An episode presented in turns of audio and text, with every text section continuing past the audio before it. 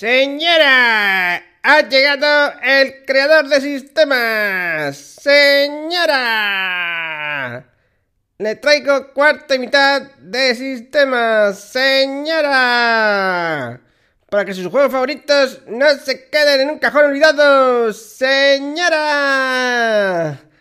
todos a buen precio y de la máxima calidad. Cómprelos ahora y no se arrepentirá, señora.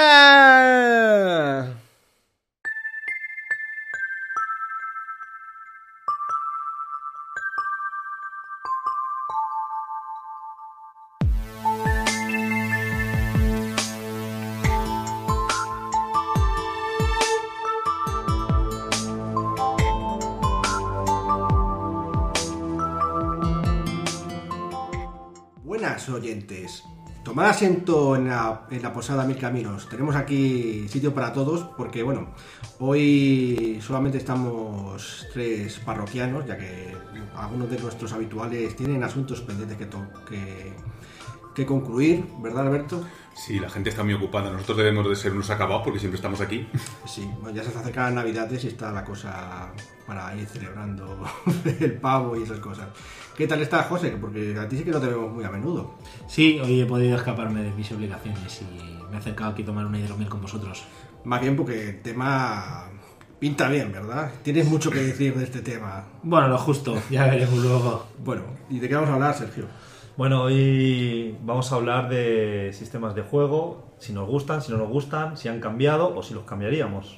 Sí, es un poco. Vamos a hablar un poco.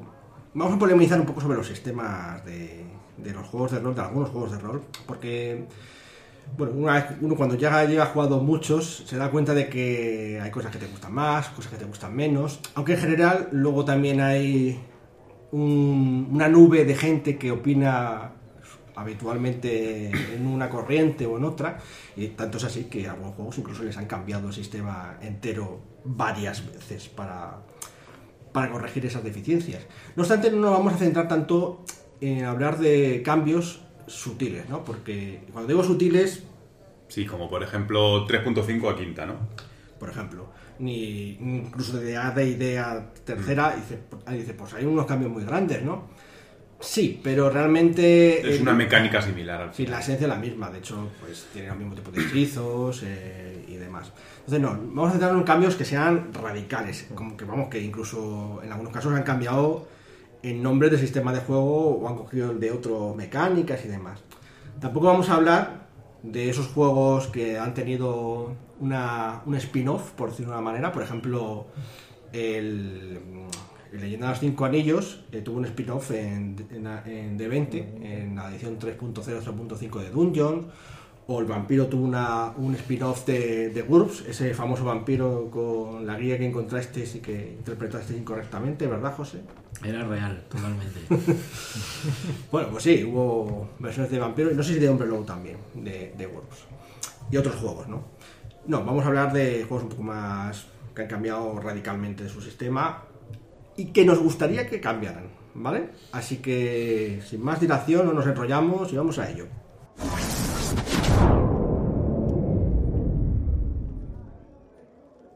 Así, tomar el asiento y, y afinar el oído porque lo que vamos a hablar aquí va a ser intenso. Vamos a empezar por uno de esos juegos que hemos mm, probado recientemente y de hecho tenéis algunos podcasts ya grabados, que es el séptimo mar.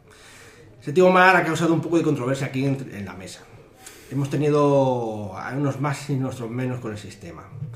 Quizás recordéis la primera edición que, bueno, era un sistema un poco más basado en la línea de cinco anillos, el original, la, la primera edición hablamos, que, bueno, pues tenía una mecánica que recordaba un poquito al mundo de tinieblas, ¿no? Porque se sumaba los, las habilidades más las características eh, y luego, bueno, al contrario que el mundo de tinieblas, aunque se usaban dados de 10, eh, guardabas unos dados para generar unos aumentos que, bueno, pues eh, se comparaban con las dificultades y tal. Y luego además también tenía un sistema de turnos bastante farragosos, ¿no, Sergio?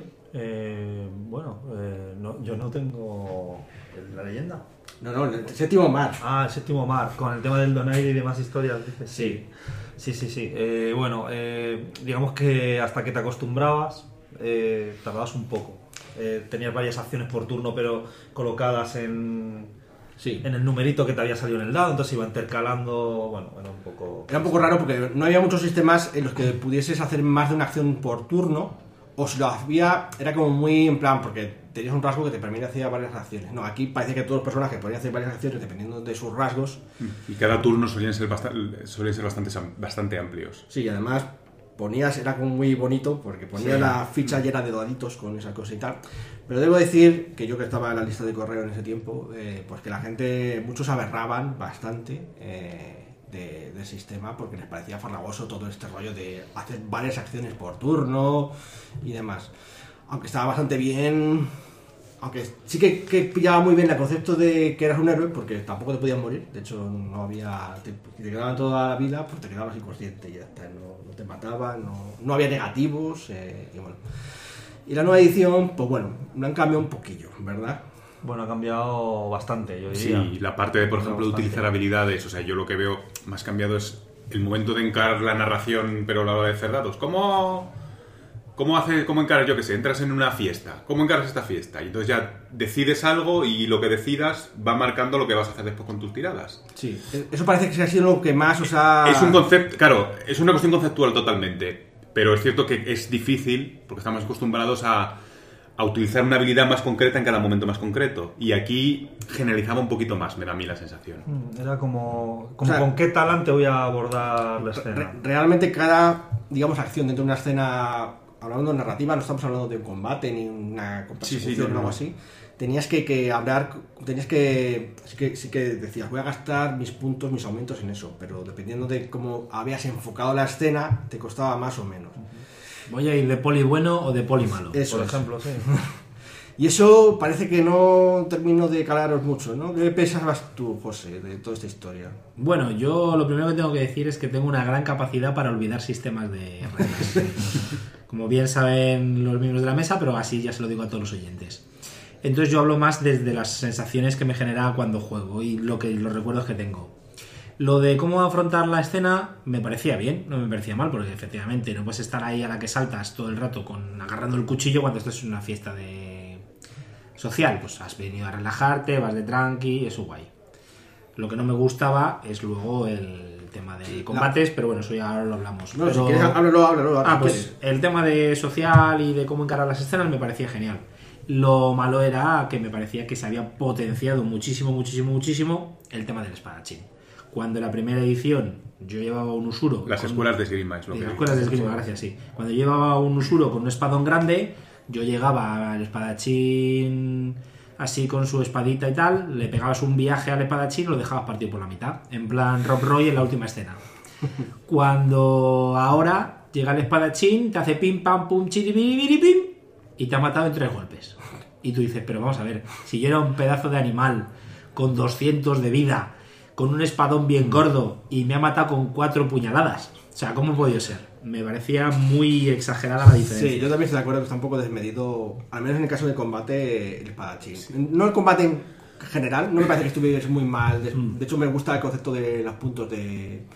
que el darle la vuelta a lo del daño, que en lugar de que cuando te haces daño te pierdes capacidades, te quitan dados o lo que sea, en según qué sistema. sí. Aquí, cuanto más te pega, mejor eres, porque como que te. Es, el- Sí. es el héroe cuando Sí. estás Te sufriendo. sube la adrenalina. está- Sí, te sube, es sí. como dramático, ¿no? Llega un dramático. punto en el que dices, bueno, no me curo porque soy mejor. Yo en la última aventura que hemos hecho eh, me he estado varias sesiones con la herida y sin querer. ¿Quieres que te cure? No, no, no, no. No me cures, que yo vuelvo jodudo. bueno, eso Déjame narrativamente tampoco tiene mucho Narrativamente no tiene mucho que ver, pero en plan Munchkin, en plan reglas, eh, es válido completamente. Bueno, No eres me voy- mejor, pero así está más cerca de que Sí, de pero estás ¿no? más cerca de la muerte, pero.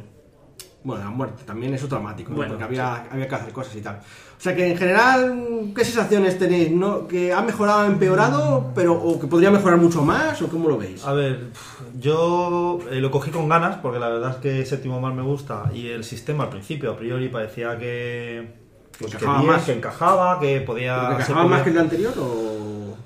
Sí, yo diría que encajaba más, o sea, se podía, daba la sensación de poder hacer más filigrana, de poder describir más, pues me subo una lámpara y me tiro y tal, y le doy un besito a la señorita y le corto al otro la oreja, yo qué sé. Sí. Pero luego llevado a la práctica, a lo mejor también ha resultado ser un poco... Lento. No sé si lento... Luego también lo que dice José es cierto, o sea, aquí, mira que yo suelo llevar a una escuela de grima y en este caso salía ventajoso, pero, pero es verdad que cuando hicimos la prueba de los primeros combates, aquello fue brutal. Dijimos, hostia, no puede ser, porque vale que tengas una escuela de grima y que seas muy hábil, pero joder. Bueno, pero eso yo creo que es un, un fallo de, pues eso de, de- a lo mejor de ajustar de eso, a lo mejor si se le bajas un poco Sí, las habría que estas- ajustar un poquillo. Pero ya hablando así en general, el sistema, eh, A mí me, me ha costado. O sea, lo he intentado, me, me he disfrutado de las partidas, pero me ha costado un poco hacerme con los mandos de- del sistema. Es decir, no sé, porque era un cambio a lo mejor muy radical de concepto, en la manera de abordar las escenas, un poco lo que ha dicho Alberto. Y estamos más acostumbrados a, no sé, a un, turno, una tirada, un encuadrarlo todo dentro de ese turno y no. Aquí que toda la escena vas a estar cabreado, toda la escena va a estar tranquilo. Y es, pues, no, cuesta no- un no es poco. tanto así, pero... No es tan sí, así, pero bueno. Yo creo que había muchas, Pero es interrupcio- como- muchas interrupciones entre nosotros en los turnos de juego. Porque empieza uno, hace como una escena muy grande, varias cosas, con sus filigranas, te lo, te lo narra tal. Es como una escena en sí, y luego hace otro lo mismo, pero están siendo a la vez, y entonces efectivamente se alarga mucho y son como escenas muy largas, muy florituras, pero todas a la vez. Me da la sensación de que era un poco farragoso en ese aspecto. Vale, bueno. Mm, Alberto, ya solamente para concluir, dinos, ¿tú qué crees? ¿Ha ganado o ha perdido? ¿O, debería mejorar o ser otra cosa totalmente diferente a la Pues primera y mira. la segunda edición? Yo, que soy de pensamiento muy clásico, ¿Conservador? conservador, me quedaría con algo más parecido al sistema anterior, pero quitándole todas esas acciones que tenía, haciendo más ágil el, el combate. Le quitaba la farragosidad, ¿no? Sí, yo creo que me quedaría más con lo otro, que era más, por lo que decías tú, más parecido a Mundo de Tinieblas o a unos de este estilo. Y le... Pero había que afilar mucho ese combate. Vale. Bueno, pues vamos al siguiente juego que vamos a, a tratar un poquito. La llamada de Kazuro. Ya nos están los oyentes. Pero si la de Kazuro sigue con el mismo sistema de porcentuales. Desde hace 20 bueno, años. sí, pero hay un spin-off y aquí mm, voy a hacer un poco trampa con mis propias reglas y que se llama Rastro de Cthulhu. Y bueno, no es un spin-off porque en realidad mm, es otra línea totalmente diferente, pero es los mitos de Cthulhu. Y, y un poco abordaron el cambio de. Hicieron otro sistema porque el de, el de porcentuales no creían que encajara bien en la manera de narrar una historia de, de- de investigación, básicamente, de misterio, ¿no? que es lo que va, y de luchar contra seres que están por encima de todas las capacidades humanas posibles de, de enfrentamiento físico. Entonces hicieron este sistema que, bueno, pues es mucho más mm, enfocado a habilidades, tienes un montonazo de habilidades, incluso más que la llamada, y la llamada tiene un montón, más todavía que, porque no siquiera tiene rasgos, y bueno, las habilidades se, se ponen muy fácilmente, es más como que tienes como una reserva de, de, de poder, de habilidades, entonces lo gastas y, te sale más fácilmente algunas cosas, pero cuando te quedas sin las habilidades, pues parece como que pierdes fuelle, ¿no? Como que ya no sabes disparar. Si tienes muchas armas de fuego, pues pierdes con, con eso. Entonces, bueno, eh, yo lo he probado, he jugado también no solamente este sistema de rastro de Cthulhu, sino también en, en otros de superhéroes, de hecho. Y la verdad que a, mí este sí que me convenció, fíjate, fijaos. Fíjate, esto es mucho más simplificado, ¿no? Este concepto. Y porque a mí yo admito que no soy nada fan de, de percentuales, ¿no? a pesar de que empezamos a jugar con los porcentuales y eso. Pero me parece como muy... Aunque la séptima edición han corregido las cosas como demasiado de mm, Caro Cruz, ¿no? Como que te sale un... Sí, tienes 80 y te sale 81, que se supone que eres un experto en la materia y, y es un fallo, es como un poco exagerado a lo mejor. Exacto, sí, como. Incluso aunque digas 20, te sale un 21 y joder, que estaba tan. Estaba ahí el éxito tan cerca. Y también igualmente, si te sale, mm, te sale bien y ya está. No Y te sale. está, no hay Sí, da igual que tengas un montón. Sí. No, no, hay- no te sale muy bien o muy mal, te sale o no Bueno, te sale. estaba lo de los críticos en la llamada de Kazuno. eh, Sí. que sí, Sí, que- cuando metías un tiro, el- lo que decíamos el empalar. 5%, sí. Luego, de hecho, en la séptima edición han puesto un poco que ahora con la mitad también es una es mejor que. Lo han graduado un poco más. han sí, lo han graduado un poquito más. Como un Entonces, medio éxito, una cosa así. Porque Sí. sí. Porque exacto, yo. Hombre, tiene sentido. Claro, porque a lo mejor hay dificultades que son más difíciles y esas cosas. Sí, hay una tabla de modif- que te modifican. Eso también, eso también era un problema, porque quien tenía que buscar libros 90. y- 90 y decías, pues una librería inmensa y dices, bueno, como tengo 90 me va a salir. Y lo probable es que te saliese, Sí, claro. sí, entonces- Además, como solo te salía o no te salía, pues ya está, has encontrado lo que tenías que Además, encontrar. eh, a veces había problemas con el- hay problemas con la llamada de Kazuro, con lo de descubrir o hacer usar habilidades, porque todo el mundo quiere tirar las habilidades para poder marcárselas y luego subírselas y tal, ¿no? Como que crea, en plan, no, no, yo descubro, porque quiero subirme. Se hace un poco Dungeons también. Sí, no, un poco Bueno, Dungeons no, porque en Dungeons al final te dan la- un poco, sí, competitivo. competitivo en el sentido de usar las habilidades. Pero, por favor, que no tiráis todo descubrir, como si tuviese ganas de descubrir un, un, un libro, cuando lo lees te conviertes en fosfatina, ¿no? No quieres descubrir eso, por favor. Verdad, ser- de verdad, José. Verdad, verdad. Y, Pero y la pregunta es cómo se sube en el rastro, totalmente distinto. Ya Bueno, te dan puntos de. Al, al final de la aventura te dan puntos de estos de reserva y los añades en las habilidades adecuadas. Es, es que es súper simple, ¿no? Es Vale, muy simple. Y bueno, eso sí, que, eso sí que es tuyo, no es del Sí. pool, no es de A mí me gusta porque te centras solamente en la historia y cuando quieres hacer algo y realmente quieres hacer algo, pues te gastas el pool y lo sacas lo seguro, haces. ¿no? Porque o más quieres hacer el tiro de tu vida, porque está ahí el pa, el sectario al que hay que matar o que hay que disparar a la tabla para que se prenda fuego y salgan ir corriendo, lo que sea, cosas de ese estilo, ¿no? Pues lo consigues. Ahí sí que digamos que tiene la suerte la, la modificas en función de la historia y esas cosas si te queda, porque claro, si Vale. Sí, abusas eso de es ella. agotado, O sea, claro. digamos que las- Además, es colaborativo porque tienes que, porque tienes que repartir, tenéis esos puntos y tenéis que... Digamos que este sistema tiene un poco de estrategia. Exacto, de hecho. O sea, en plan juego de mesa, decir. Ahí tiene un poco, sí, en el sentido de que tienes una reserva y tienes que administrar, más que estrategia administrativo. ¿eh? Un O sea, no es tanto de suerte, sino de administrar. De ser inteligente en cómo administras tus Claro. recursos. Exacto, no, es que lo que decías de la lámpara me vaya a salir o no y sea cuestión de suerte, de tirar unos dados, sino que aquí, si he administrado bien mis puntos, es posible que Mm. lo pueda hacer o no. Eso o has hecho que lo gaste el compañero. Exacto. Bueno, puede ser. Entonces es como, no, no, convencerle. no, no, tira tú, tira tú, gasta tú, gasta tú. Y tú lo vas guardando y cuando llega el monstruo final, tú estás a tope y tu compañero se lo come el primero. Pero sería una serie, luego- una clase de estrategia. También. Bueno, ya sabes que los mitos de Kazoo el monstruo final es correr, así que tampoco... Sí. Pero entonces tú Es corres, tirar atletismo. tú corres más rápido. No tirar disparo. Pero entonces en este juego se tira, se tira dados. Sí, se tiran dados, se tiran dados. Se tiran dados de 6 y más, más lo que te has gastado en, lo- en la tirada. Vale, lo que pasa es que puedes hacer que sea mucho más probable.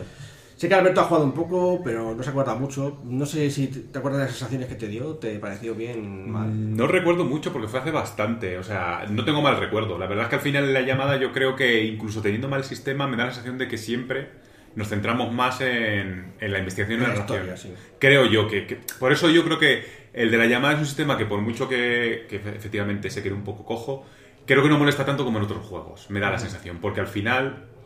mm, Creo que ahí la historia es tan importante el estar de repente viendo qué coño está pasando, porque como normalmente no te enteras, pues Y- estás más atento, estás más atento a otra, a eso, que a voy a tirar, yo que sé, lo que sea.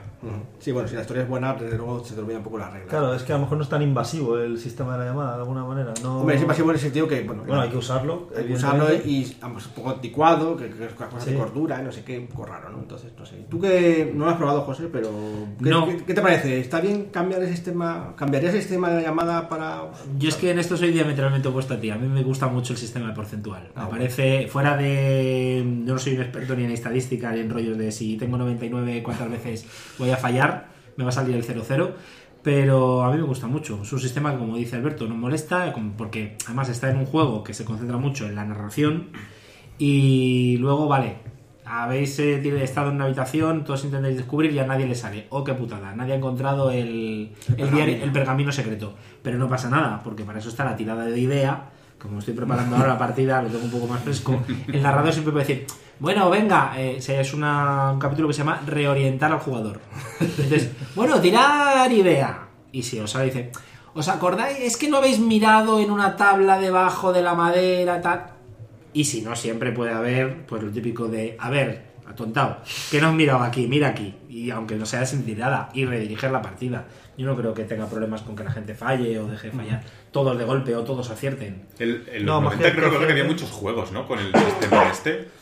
Eh, sí, había... El arre puede ser- RunQuest, El RunQuest, el Señor de los Anillos sí, sí. original de Jock. O sea, no era exactamente el mismo sistema, pero iban por porcentaje. Sí, sí, por, porcentajes. porcentaje. Y también me gusta mucho porque es una forma, que lo hemos hablado en, otro, en otros podcasts sobre recompensas, es una forma muy fácil de que el jugador vea una progresión. O sea que para ti tú te quedarías con Sí. la llamada normal. Sí, Aunque sin, sin probar. Sí, el sin probar el otro no lo, no lo, de- no lo desecho, pero a mí me gusta mucho. el- Bueno, Y, y para superhéroes, ¿qué tal? El sistema ese. Pues igual, es que era un juego de superhéroes rollo investigativo. Ajá. Estaba bien ahorita Ah, todo, todo que me estaba costando un poco más verlo. Según Sí. habíamos No, pero está, estaba estupendo porque, bueno, tenía. Pues, cuando querías hacer la, la hazaña heroica, pues podías lanzar. Te volar ahí, claro. O sea que también quedaba bien, ¿no? Lo que pasa es que efectivamente, una vez que gastaba todo, eso era un pitorreo de, de azar, porque no había nada, ¿sabes? Esto es. Sí, te has rotado de podías 6 tirar los dados, pero a ver qué sin, sin nada, ¿no? No hay. No tenías ningún porcentaje más que tu enemigo de O sea, eras peor, o sea, eras peor que. Eras la media, ya está.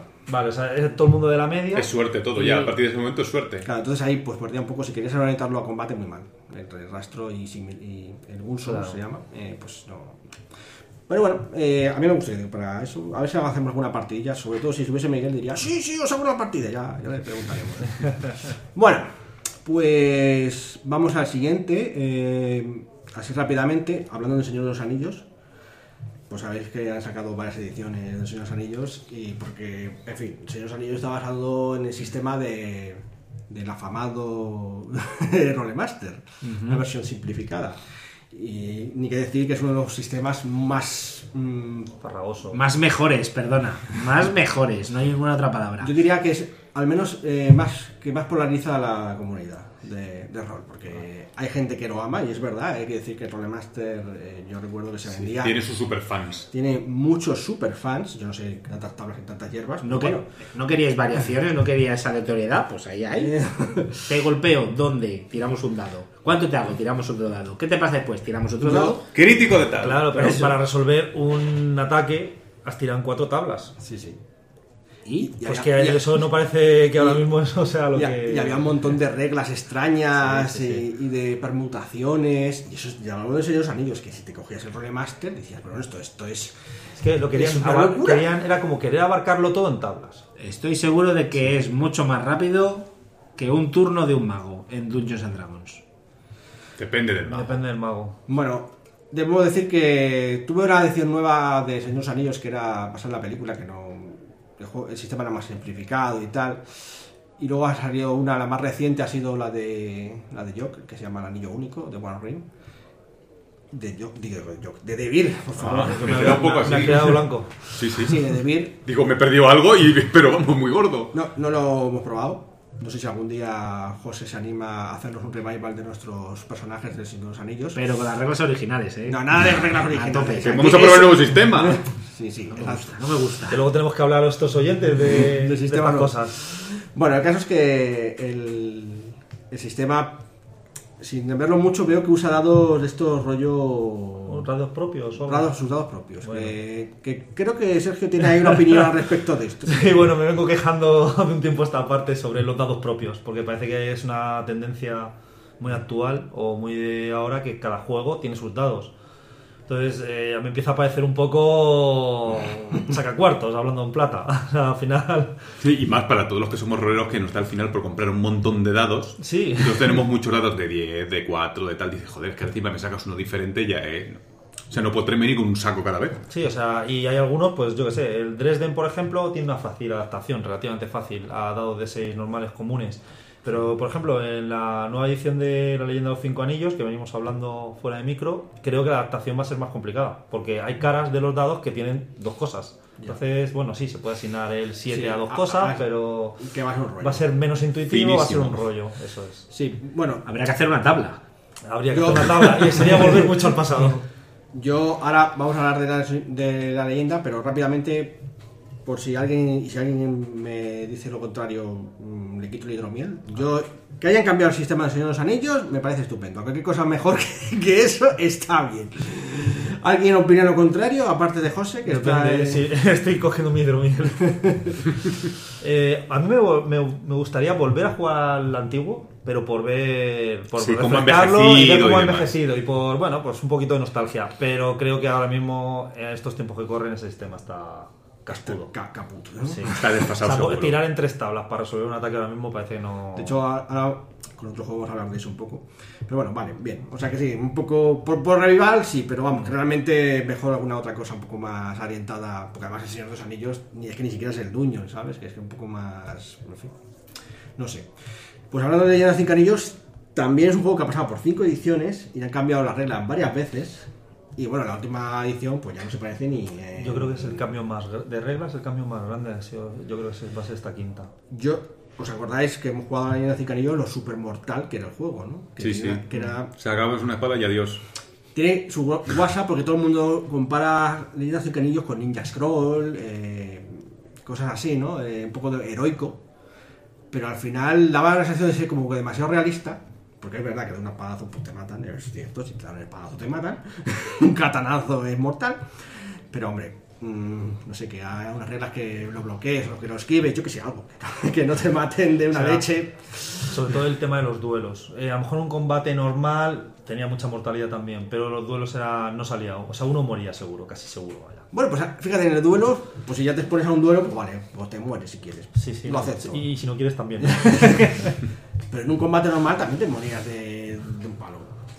sí, es que digamos que tenías muy poquita vida para al final el daño que acabas haciendo. No sé, era un... No, no.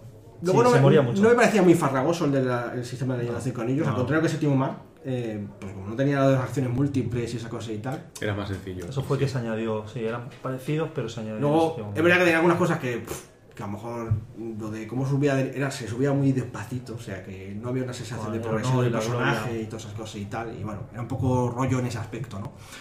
Pero bueno, aparte de la progresión y de la mortalidad, no me disgustaba demasiado. ¿verdad? Esos dos puntos son los que me ha... Y ahora han cambiado por esto que se parece un poco a Séptimo Mar, pero con sus cosas, sus dados raros. Sí, es, Y- es bastante parecido a Séptimo Mar, pero en vez de encarar con un estado de ánimo, por decirlo de alguna manera, lo encaras con un anillo. Mm. Pero viene a ser muy similar, porque los anillos también están asociados un poco a... El caso es que si han cambiado esto, supongo porque la audiencia lo ha querido así, ¿no? Entiendo que no estaban a gusto la gente con el sistema. Tengo entendido que el nuevo sistema es menos mortal, es más ninja scroll, por decirlo de alguna manera, que lo cual me parece bien, ¿no? Que sea más sencillo, pues también me parece bien. A mí lo de que se haya dado diferente, pues, me hace gracia, aunque es verdad que... A mí me hace gracia el primer juego, pero cuando ya llevamos los 10 últimos juegos con dados cada uno los suyos, al final dices, me cago en la leche. Mí esto me recuerda acordaros hace muchos, muchos años el juego de rol Oráculo que lanzabas monedas. sí, sí, Porque se supone que simbolizaba el destino. Ya.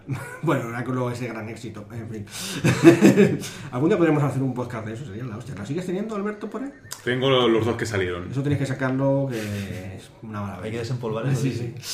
Bueno, eh, pues un poco así. ¿Tenéis que, ¿Queréis comentar algo sobre el Leyenda de Cinco Anillos que respecto al sistema, Alberto?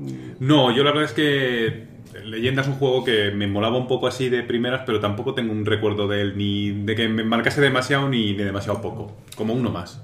El sistema no te hizo ningún. No, ni, no. ni a malas ni a buenas. No, efectivamente. Además, como no jugamos demasiado, no llego a apreciar lo de la progresión tanto. Que entonces, a lo mejor, pues si hubiéramos hecho grandes crónicas, a lo mejor diría, joder, es que he jugado un montón y sigo viendo el personaje igual. Pero como jugamos poquito, no, no, no lo tengo muy interiorizado. Entonces, no puedo opinar demasiado. Yo poco, de la poco. leyenda lo único que recuerdo era que tenías que tener cuidado donde te asignabas lo- la puntuación en los anillos, porque luego era importante, pero el sistema en sí igual sí, era muy mortífero, pero efectivamente como la vida del samurái.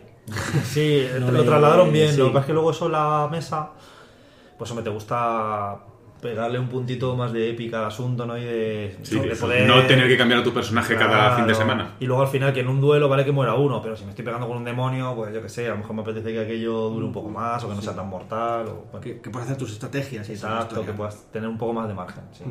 O sea, que yo creo que sí que un buen cambio, sin probarlo, ya cuando salga la quinta edición, que bueno, vamos a esperar a que lo saquen en castellano, que sale a finales de año, pues le echaremos un vistazo. Le a ver qué echaremos un veo. Y ya por último, eh, de, en esta parte, eh, quería hablar un poco de, de Hombre Lobo y de Mundo de Tinieblas en general. Me refiero a la antigua edición, a la 20 aniversario también, porque viene, viene siendo la misma edición, ¿no? Y bueno, tenemos un, en la memoria muy recientemente, porque hemos jugado un poco con este sistema, porque efectivamente esto del revival que hablábamos de Señor de los Anillos y tal, y efectivamente yo al menos percibo que se ha quedado sobre todo en el caso del hombre lobo, como un sistema realmente mm, vetusto y problemático en muchos aspectos. Eh, La cantidad de dados que tienes que tener. no por la cantidad de dados que tengas que tener, es que eso es menos relevante. Es que parece que es demasiado, en el caso sobre todo hombre lobo, porque es muy extremo, porque tienes tantos dados, que está poco pensado, está claro, para tantos dados. ¿no? Yo Yo creo que la media son 6 dados, 7 dados, pero cuando tiras 14 dados o 13, y es que. Y es no- relativamente común. Sí. Incluso un hombre lobo recién sacado es. Sí, Lo tienes sí, así, Lo, lo hemos visto. Te haces el típico arrow que quieres repartir y te pones 4 en fuerza. Ya lo tienes. Más 4 de, De pelea. de pelea, más 3 de. O sea, no, más 4 de, que- de convertirte en crinos, más 3 de pelea. Sí.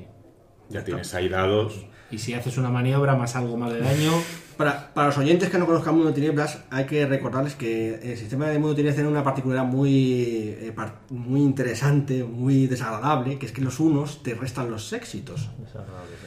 Entonces, eh, no importa que, que saques muchos que saquen muchos éxitos, que si te sacan unos también los pierdes. Y eso y todo eso tienes que multiplicarlo por todas las tiradas que tienes que hacer, que son un montón, porque esto no es como si conocéis algunos Dungeons and Dragons o otros juegos más sencillos, tienes que tirar por atacar, por defender, por hacer daño, por, Por- hacer por- de- por hacer aguante. Por el aguante. Mm. Y, eso, y en nombre luego encima, que también los en mago y vampiro también tienen lo de acelerarse, pero menos, pero los hombres lobo todos tienen acelerarse, que es lo que hablábamos del séptimo mar, que tienen 800.000 acciones por turno. Bueno, se comente eso en un pifostio de dados, de acciones, una locura, y, y- y la gente o, o dura el combate mucho porque no te sale una mierda, o mm, llegas, eh, dices, toma, 10 éxitos, te mato de una leche. Y dices, pero bueno, es que esto no, esto está rotísimo, esto... Aunque, bueno, Albert- Alberto tenía la opinión de que fuera de combate no está tan mal, ¿no? Yo creo que fuera de combate, el, el mundo de tinieblas en general, La antigua edición la hablamos. antigua edición, efectivamente, eh, no va mal. No me da a mí la sensación de que vaya mal. Especifico efectivamente Hombre Lobo porque los otros el combate no quedaba tan exagerado. Pero en Hombre Lobo a mí me da la sensación de que fluye bastante bien cuando estamos haciendo investigación o cosas sociales o dones espirituales, la umbra, todo ese tipo de cosas, creo que fluye bien, sin problemas. Es el combate donde Sí. Pues que es eso, donde- es donde- que tiras el saco de, de dados y se supone que eres un maestro en armas, te salen no sé cuántos unos y haces el ridículo. Y tampoco exagerado. eso era justo lo que iba a decir yo, que, que no criticarais el sistema de percentual cuando tienes 90 en buscar libros y no encuentras una mierda en una biblioteca chiquitita de barrio y tiras 14 dados en el hombre lobo, vas corriendo como un pedazo de animal a matar a un pobre señor que está ahí cagado de miedo, te tropiezas, te metes un ostión y encima te matas tú porque te has roto el cuello. Eso me recuerda eso que digo. nosotros, de, de hecho, tenemos mucha coña eh, de nuestras partidas porque había una época en la que salían unos matones que eran humanos cutres normales que nos daban una paliza y luego llevaba el malo de turno que era un, Un pues, de la o algo, un danzante o algo súper poderoso y es que no nos duraba ni un asalto. Claro, por, por eso que estoy hablando, porque Claro, era, porque de era muy por. Y no tenía mucho sentido. Sí, lo de los pandilleros fue, mítico, eso lo tenemos grabado en el subconsciente. Era- Sí, sí, es así. Entonces, pues bueno, no sé. Yo. Han sacado, van a sacar una nueva edición de, Vam- de Hombre Lobo, y que está basado en Vampiro quinta edición, que también usa sus dados propios, por cierto, aunque eso sí que es fácil de convertir, afortunadamente. Usa dados de 10 y tal. Y bueno, mm, no lo he probado todavía, el Vampiro quinta, he leído un poco, estaba bonito, y, es, y sí, ha simplificado toda esta historia. También, además, hubo un spin-off que es el Hombre Lobo le- el exilio, Mago el despertar y tal, que también mejoraba muchísimo, muchísimo esto, sin, sin cambiar tanto el sistema como en la quinta edición. Pero también mm, decías, bueno, que esto, esto está equilibrado, ¿no? Esto no De se sale hecho, por si mal no recuerdo, por ejemplo, aquí hemos dicho que tiramos para atacar, tiramos para el daño y luego el otro tira para esquivar y luego tira para el aguante. Yo creo que aquí se resolvía con una tirada, ¿no? Sí, si mal no correcto, recuerdo. sí. Entonces, claro, fijaos la cómo se simplifica la cosa. Sí. De hecho, ahora en la siguiente sección voy a introducir un poco al respecto de eso. De hecho, ¿por qué no nos vamos a la siguiente sección?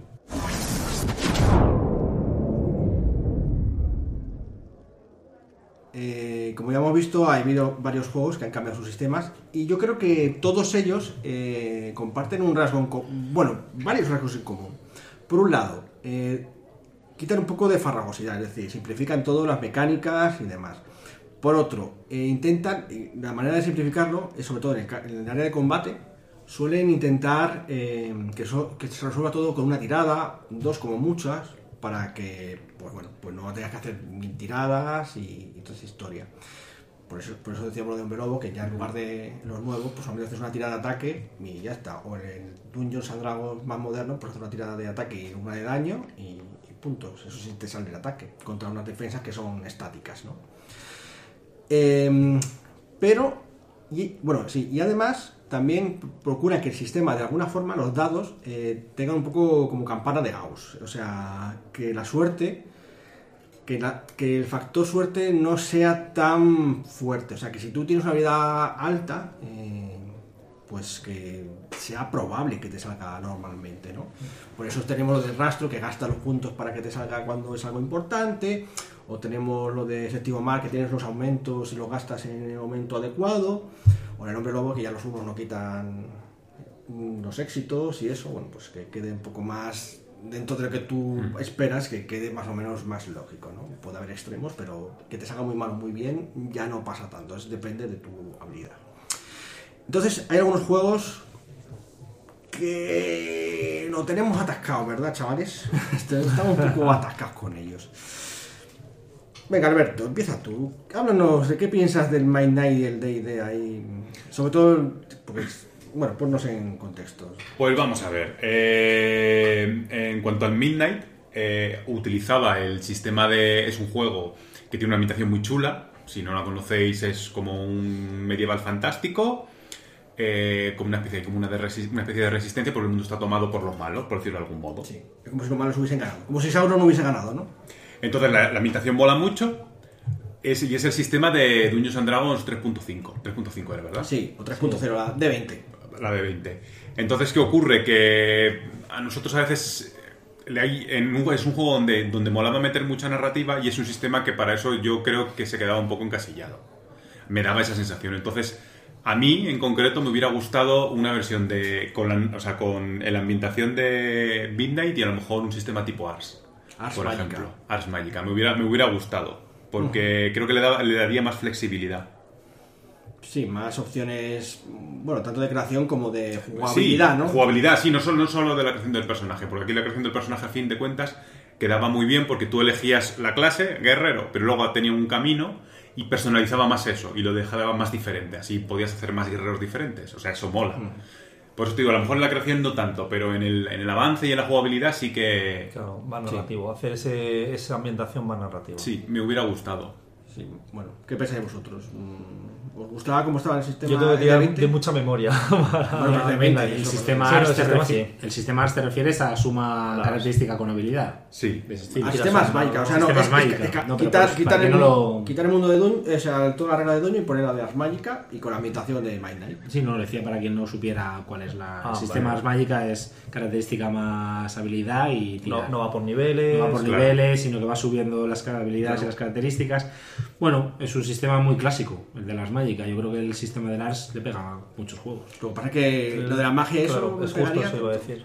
Pues hombre, habría que darle una vuelta, pero creo que se podría hacer, porque al fin de, a fin de cuentas en el sistema de 20 los hechizos eran hechizos de Por estaban lista. por niveles, Por por, lista, lista y por sí. niveles, y con las mágicas eso se puede adaptar sin problemas. O sea, la, la cuestión de hacer los hechizos, luego la cuestión de hacer el sistema, el, el sistema de Ars es abierto, aquí habría que cerrarlo, pero no creo que hubiera problema en, en baremar tu nivel de magia y a partir de ahí lanzar los hechizos. Creo que sería relativamente A lo fácil. mejor el tema de técnica y forma, adaptarlo al mundo. En No, a eso es lo que me refiero. Tú hay baremas, pues tu nivel, bueno, en este caso no habría tu nivel, pero sí que pues la habilidad con la que hagas la magia, carisma, por Magia ejemplo, arcana o, o la- o arcano. Y en cuanto a eso, pues podrías medir hasta qué nivel puedes hacer de hechizos y luego ya vas cogiendo también pues tú tienes un máximo de tantos o lo que sea. Bueno, no creo que fuera En difícil. el Ars estaba totalmente resuelto eso, ¿no? A dónde puedo, hasta dónde puedo llegar para hacer hechizos y demás. Sí, hombre, no- tienen lo que te inventas también los hechizos. Lo Aparte, aquí tienen que ser unos hechizos establecidos porque seguimos un poco en este Ah, bueno, vale, sí, sí, claro. dices, Proyectil mágico, bola de fuego, Vale, vale. volar. Sí, sí, sí. Pero son siempre con una duración y con un tal. Sí, y al final tenían, tienen sí, un valor, el hechizo tiene un valor que lo alcanzas o no alcanzas con tus, Claro. con tus habilidades o características. sí. Bueno, eh, yo también creo que no le pegaba nada al sistema, ¿no? De hecho, sacaron muchos sistemas, muchos juegos basados en D20 por la moda de su momento y yo creo que había juegos que no... Que no. Estaban, Que- estaban demasiado con calzador, ¿no? Sí, estaba muy... decías tú, bueno. De hecho, ahora vamos a ir a otro juego. Fading Suns, salió también de 20, pero es un spin-off. No vamos a hablar, no ha salido ninguna versión nueva de Fading Suns con el sistema realmente revisado. Y tiene una segunda, pero es una mini revisión y esas cosas. Y cuéntanos un poco, Sergio, ¿qué piensas de Phoenix Sun y su sistema? Bueno, pues Phoenix Sun y su sistema. A ver, al final. Lo mejor eres de los que opina que te lo quedarías con ese sistema de Phoenix Sun. No, a ver, habría que ajustarlo. Eh, yo recuerdo. Recordaré siempre también los combates de Phoenix Suns un poco farragosos. Eh, pero sí que es verdad que no era un sistema que, alter- que afectase demasiado, yo creo, a la narrativa. Pero sí que a la evolución. O sea, en el tiempo el sistema se, se volvió un poco lento de evolución y los combates, por otro lado, eran bueno, farragosos porque armaduras por arriba, armaduras por abajo, tengo que tirar al lado, tengo que quedarme... Bueno, será un poco difícil a lo mejor de, de entender. Eh, Explícale a los oyentes qué te refieres con eso de las Sí. armaduras y los escudos. Voy a, voy a hacer memoria también aquí. Eh, bueno, ¿qué es lo que ocurría en Flying Suns? Em, por ejemplo, tenías una armadura gorda que te protegía los impactos muy, muy grandes. Entonces, eh, yo, por ejemplo, me pongo una. Bueno, un escudo en mi caso, que era. Sí, hay- había de escudos y energía. armaduras. Un escudo de energía. Entonces, viene alguien, me pega un espadazo muy gordo y mi escudo lo pararía. Si es muy, muy, muy gordo, me lo comería. Pero más o menos pararía eso. Pero me vienes con un cuchillito de cocina y me haces placa. Y me, y, me, y me das. ¿Por qué? Porque no es lo suficientemente potente para que se active el escudo. Vale, hasta ahí bien, pero claro, como somos nobles también tenemos el truco. Y teníamos ropita que nos protegía en esa parte de abajo. Entonces quedaba ahí una franja donde con el cuchillo no me hacían nada, con el espadón no me hacían nada, pero con una daga a lo mejor conseguías hacerme algo, ¿no? Pero bueno, claro, todo esto llevado a un combate que más o menos es rápido, pues al final... "Hostia". Sí, bueno, incluso las armaduras, la famosa armadura de cerámica, ¿verdad? Eh, Por José? supuesto, de eso precisamente yo. Hoy parece que vengo guerrero y no estoy de acuerdo con nada de vosotros. A mí, precisamente, yo iba a decir que, que iba- que a mí me hubiera gustado cambiar el sistema, por lo menos el de combate, de Séptimo Mar por el sistema de combate del Failing. Porque me parece muy bonito eso de tener que estar pensando en, bueno, se lo voy a colar por aquí, se lo voy a colar por allá, como es la escuela de esgrima. Pero sin embargo, cuando llega un pedazo de tío enorme y te pega con un pedazo de espadón, te ha matado. Entonces, eso me parecía a mí muy bueno. Bueno, te ha matado, te ha colado... Te ha colado golpe. un buen Pero golpe. te entiendo lo que quieres decir, ¿eh? Claro, entonces, yo, que llevaba un hermano de batalla, lo que sería un templario, llevabas el escudo, la armadura de cerámica, y entonces te tenían que meter mucho viaje. Pero sin embargo, si te metían la, la daga entre las costuras de la armadura, pues te podían llegar a matar. Pero solamente si tenías una maniobra muy, muy, con- Sí, concreta. hecho- y además hecho era muy poderosa esa maniobra, ¿sabes? La de penetración, Penetración, entonces, sí. entonces, claro, pero ahí, eso solo podías poner a una escuela de esgrima, en el séptimo mar. Sí, No, y en el Fading Y en el fading también. Entonces, si el pirata tiene ese pedazo de maniobra, ¡pum! Te ha matado, aunque es un tío gigante y enorme, pero si te mete un viaje, te ha matado. Por Sí, encima. ya, Por a, eso a- me a- gusta a- ese... a mí, a mí a lo mejor lo que dices es que te gusta el concepto, pero Sí, no estaba bien resuelto en Sun para nada. El concepto, porque eh, es que era todo lo contrario que Séptimo Mar. Digo de Séptimo Mar, que es que leyendo los cinco anillos. Si leyendo los cinco anillos era muy mortal, Phoenix era inmortal. O sea, Yo no voy a decir nada, pero a mi hermano, largo. a mi ¿no? hermano de batalla le daban zurras buenas. poco, Sí, bueno, pocas o sea, horas, ¿eh? No, pero sí que, sí que un poco a lo mejor lo que dice... Y al noble de Sergio también le daban zurras buenas por mucho que Po- tuviera la ropa, Sí. La, el escudo y la armadurita, que al final le daban. Sí, pero vamos, que hacía falta un ejército para tumbaros. O sea, que. No porque somos héroes. No sé, que, tío, que iban con misiles y Que somos- que necesitaban misiles para tumbaros. Que somos los protagonistas del juego, que para algo tenemos que... No, no, no, o sea, esto está totalmente despedido. Una cosa es una cosa. No sé qué, qué opinas tú, Alberto. Pues a ver, a mí mi gran queja del, del Fading Sun siempre ha sido un poquito la progresión. Y en el juego es cierto que, que tenías como que pensar mucho. Tengo que sacar entre tanto y tanto. Y ya el hecho de tener que pensar lo que tienes que sacar un poco como y calcular ahí. Además, también eran de 20, que a ti te encantan los de 20. Yo ¿verdad? es que con los de 20 no me llevo bien. Fíjate que ahora me estoy reconociendo un poquito con el Dungeons and Dragons 5. que Bueno, pero, pero de hecho le han puesto en la quinta edición para hacerlo de la campana de Gauss, lo de tirar con ventaja, con Sí, sí, ventaja. sí, para total. que- Y, y la diferencia es abismal. Sí, sí. o sea, Sí. ha ganado la Sí, vida sí, ese sí, sistema sí, con sí. eso. Es verdad que le da... Bueno, es lo que hemos hablado, que es que todos los sistemas tienden a eso, a que sea más homogéneo, la- las tiradas no sean. Porque, ¿Qué pasa en Phoenix Sun? Sí, es verdad que decía que a veces te, tira, te tumbaba, claro. Si de una de cada mil te salía mm, una tirada brutal, pues sí, os tumbaba, pero vamos, era una cosa. Sí que el sistema era un poco liante, de algún modo.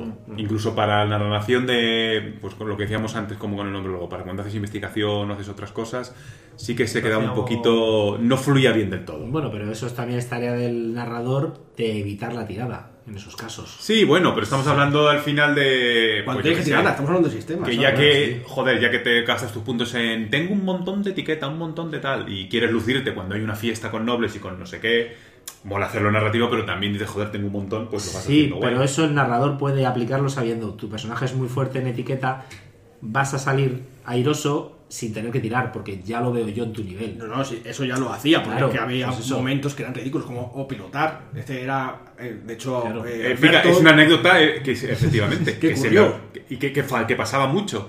Mi personaje era piloto, tenía mogollón en destreza, mogollón en pilotar y dot, no sé, algo había algo también que me daba una sí, bonificación. una en- ventaja, tenía ventajas y de Eso ventajas. es. Tenías En pilotar. implantes. Y había mogollón de veces que iba a aterrizar una tirada sencilla y estrellaba la nave.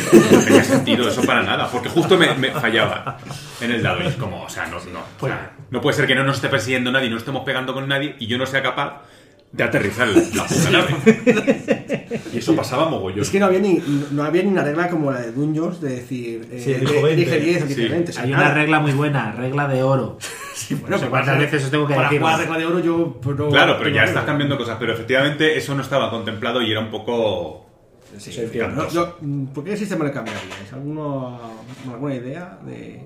Yo pondría el de Lars, pero por levantar polémica. Pero ¿cómo encajaríamos un sistema como el de Lars en un mundo como el de Fading Suns? Que también hay magia.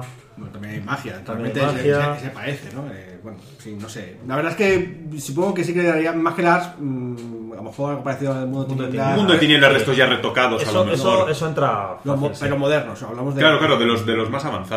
Sí, porque, Puede- pu- tendría bastante sentido, porque porque de hecho se, ba- se se inspiró un poco Bill Bridge, que, que hizo el juego, pues eh, se basaron en un poco en el mundo de tinieblas. Todo, de hecho, conceptualmente se parece mucho, ¿no? Sí. Entonces, bueno, eh, creo que encajaría mejor con algunos retoques, quizá incluso cambiando los dados de 10 por de 6 o algo así, bueno, podri- podría ser. Pero... Pero de esto- 6 con números, no de 6 con caracteres especiales. No, no, no, no. En plan de, en lugar de que sacan éxitos con 6 y 7, salen con Sí, 4 sí, sí, no. cosas así, ¿no? Por ejemplo. No sé. Yo desde luego ese los cambiaría también. Incluso, a lo mejor, como dice Claudia, que está ausente, pues se podría probar con el Footjet, puede que le quede bien también el Footjet, que le encaje a- al Fading Sun, no sé. Bueno, un juego que tenemos pendiente algún día retomar para, para hacer buenos recuerdos.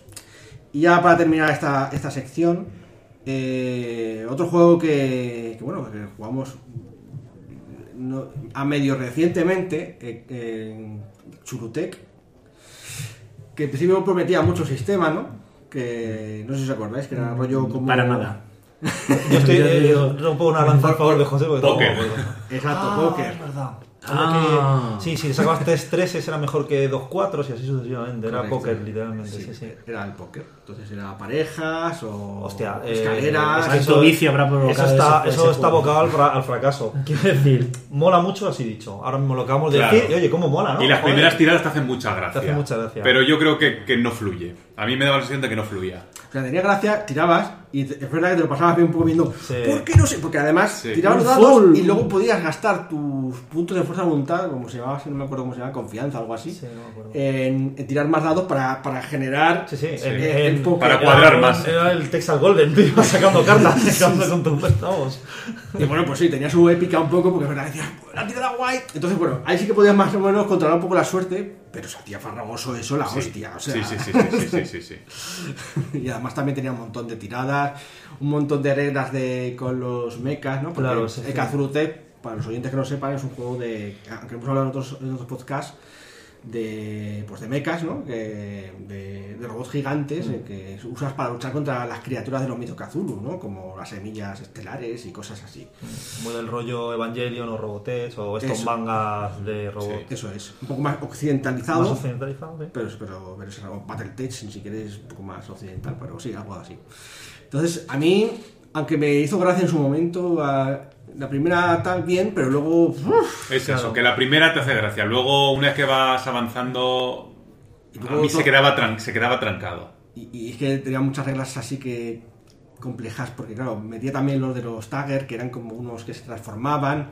Había también magia que tampoco era muy relacionada a las reglas con el Es resto. que tenía, sí, tenía mucha mezcla, un sistema complicado. Era un poco Frankenstein, porque efectivamente lo de la magia estaba como un poco pegado ahí. Sí. No iba como mucho con el resto. Como lo de los Dagger o incluso como lo de los propios mechas, ¿no? Porque cada uno iba a su, a su bola, era como Sí. una cosa... A mí, a mí es un concepto que ahora mismo lo estamos diciendo y me está gustando el juego. El sistema no me está gustando nada. O sea, desde que ha dicho póker yo he dicho mal. No porque no haga gracia, que hace gracia, pero sin Bueno, más. pues eso. Entonces, claro, nos gusta... ay, por eso estaba esta sección, para hablar de juegos que nos gustan, pero que el sistema, pues, nos... Sí, es un juego muy divertido, que además mola mucho. hecho- pues decir, me puedo vengar de los mitos de Chulu por una vez. Sí, sí, sí, sí. Pero efectivamente se queda un poquito, el sistema habría que darle un lavado de Yo cara potente. Ay, mira, o sea, a lo mejor un sistema tan sencillo como Mundo de Tinieblas, y vuelvo a decidir en algo como Mundo de Tinieblas, podría valer de una manera más Para sencilla. A lo mejor no sería el más... Para tirar 14 dados contra el reto. Mundo de Tinieblas nuevo. ¿Tú qué preferirías? Que tiro ¿Tú 14 sabes dados, que tiro 10. de por- hecho, ¿Porcentual? ¿Le pondrías porcentual a que Cazurutec? Yo a todo lo pongo porcentual. A tope. Me voy a hacer una camiseta. Porcentual forever. O sea, pero en serio, ¿le ¿pondrías porcentual en Cazurutec? Hombre, incluso porcentual a lo mejor es más sencillo que lo que acabamos de comentar. eso, sí, eso seguro. claro. Pero, O de, o de habilidad más característica, un clásico también. ¿Para qué comerse el tarro? Yo es que soy muy clásico en esto. Estas cosas nuevas que nos cuenta Miguel a veces de, El PBTA y del PBTA y esto, yo no. el no- Footje y tal. Sí, nada, nada. Yo tengo que probarlo primero. Pues si no, no has probado el Footje ni el PBTA ni nada. Yo ya voy con miedo. Bueno, ha tenido una primera incursión en el séptimo mar que se parecería un el poco. Footje, ¿no? perdón. Que digo el Footje, el Fate, perdón. Fate. El Fate. Bueno, pues. ¿Y tú, Alberto, le cambiarías por alguno en particular? Pues no sabría decir, estaba- cuando lo estabais comentando estoy dándole vueltas a cuál le pondría y, y es cierto que pienso a lo mejor en Mundo de Tinieblas porque me parece que es como plástico, pero a lo mejor efectivamente estoy ya pensando en los personajes con sus características normales, te subes al mecha y no quiero que sea como un Crinos, porque claro, si un Crinos suma 4, estos debían de sumar 16. Pero el nuevo, el nuevo que solo tiras 10 dados y que solo haces una tirada. sí, bueno, eh, la quinta edición o, Sí. o los de Hombre Lobo Exilio y las cosas. Sí, podría... Habría que darle Lo un... que pasa es que ahora sí, claro, hay, como mucha diferencia entre. Claro, es que aquí tienes al, al mecha, que es muy potente con respecto al humano, No- entonces... no, no tiene sentido decir que Hombre tiene tres dados más. No. Claro, por eso. tiene mucho más que eso. Por eso, es que es- habría que jugar. o- claro, o se hace como con otras estadísticas, como pasaba en Fading Suns, aquel de las naves, Sí. que el daño era diferente. Claro, algo así. Sería cambiar la escala. Pero claro, igual ya también estamos metiéndonos en un lío. Sí. Por eso estoy como dándole vueltas a ver y cómo un podría D20, ser. Un Dungeons and Dragons por niveles. Por niveles. ¿Cómo lo ves? Mecha nivel 3. No, el piloto a nivel 3. Claro, el piloto ni- Bueno, estamos en las mismas. Luego, Sí. ¿qué daño hace el cacharro? Bueno, lo bueno es que tiene Dungeons and Dragons, que es lo que estoy más, tengo más en mente con el de 20. Un de 10 es que como 18. tenemos la comparativa de que hay un dragón y sabes que no te puedes enfrentar tú solo a él, pues. En No, este pero- caso sí que. claro, o sea, sí que los dragones serían los mechas o. Sí, a ese nivel no, pero o sea, que, que te, pu- te puedes meter a ese nivel, por Sí, decirlo de de algún hecho, modo. Incluso aunque si se hubiese a nivel 20 en el Dungeons and Dragons, la quinta, nunca vais a llegar al nivel de poder de un dragón, porque Claro. está como a otra escala. Podéis enfrentaros a él entre todos, pero no podéis enfrentaros. Pues mira, sería un modo de verlo. A lo mejor el de 20 en este caso y. El D&D 5. de- sí, sí, 5, Sí, 5. sí, No, de no el cinco. antiguo. Vale, pues. Que tiene sus ventajas y sus cosas. Ya te digo que yo estoy reconciliando- reconciliándome con él porque no soy muy fan de los juegos de- con niveles y ahora estoy un poco más, más cerca. Aunque todavía haría algunos cambios, pero bueno. Quizá de Poco a poco, Pathfinder, que te a lo estás leyendo. Pues todavía lo estoy leyendo, pero no lo tengo interiorizado todavía. Tendría que verlo en, en mesa, a ver cómo ha- va. Hablamos de segunda edición, por otro lado. que no, que tiene algunas reglas interesantes de la segunda edición, como lo de las tres acciones que te, te los administras, ¿no? Tiene un poco de Sí. administrativo ese aspecto. Bueno, algún día tenemos que hacer un podcast de Pathfinder segunda edición. En fin, eh, hasta aquí está este apartado. Vamos a las conclusiones.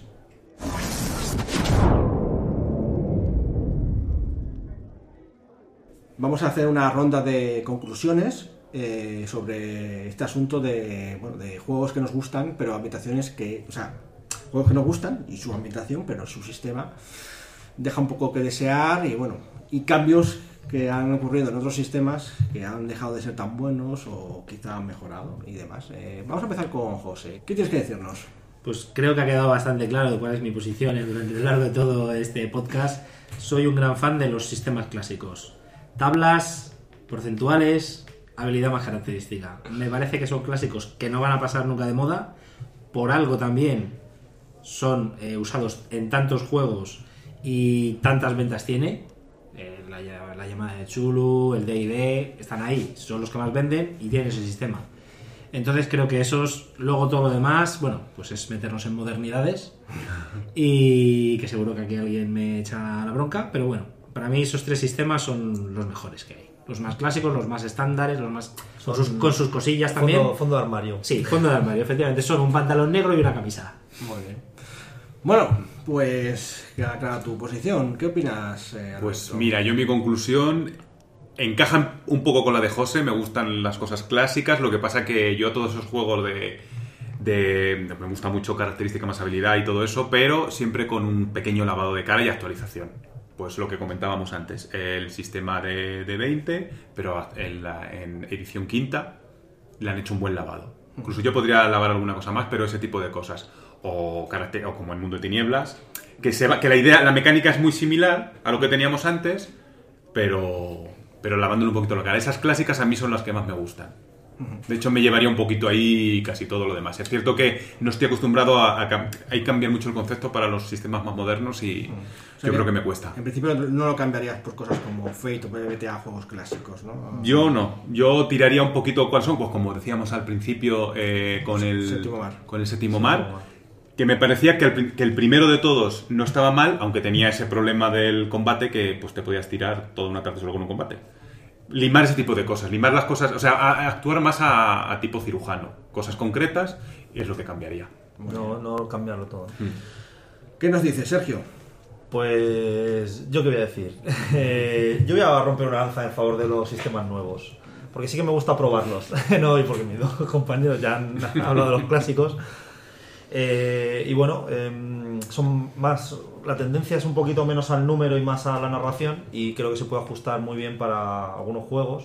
Sí que es verdad que hay otros que siguen, que los sistemas clásicos siguen funcionando bien. Entonces, yo no sé si es un poco lo que decía José Alberto, que esos sistemas no van a morir nunca y los modernos da la sensación de que a lo mejor van a ir variando más. Pero bueno, creo que hay que darles una oportunidad en cualquier caso.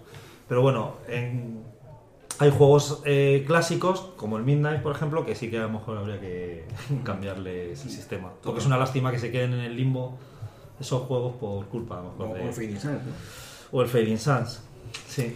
Bueno, yo como conclusión diré que más o menos eh, comparto alguna de las opiniones, ¿no? Creo que hay que mm, que con sistemas clásicos se puede hacer un poco de cirugía, como ha dicho Alberto, y, y adecuarlos más y dejar bien para pues eso, para que sean estadísticamente más correctos, eh, que sean menos farragosos y no le quites la esencia y bueno, pero no lo de quedarse con todo lo antiguo no, José, ahí yo no opino igual, No, hombre, no- no. Hay que irlo evolucionando. Y respecto a los sistemas que cogen el concepto ese de, cirugía que se ha hecho sistemas, pues los han empezado desde cero y digamos que bueno, pues han quitado toda la morralla, ¿no? Es como que, bueno, mm, tampoco está mal, ¿no? Supongo, pero supongo que quizá para los juegos nuevos, ¿no? Mejor que para las viejas Sí, glorias. Eso también puede ser. Sí. Que tenemos juegos antiguos que queremos modernizar y a lo mejor lo que hay que hacer es cambiar el sistema, adaptarlo, mejorar lo que ya se ha demostrado que está mal. Y bueno. Y como dice un, un gran sabio, y si no te gusta nada, pues aplica la regla de oro. Nos vemos en el próximo podcast. ¡Hasta luego! Hasta luego. Bye.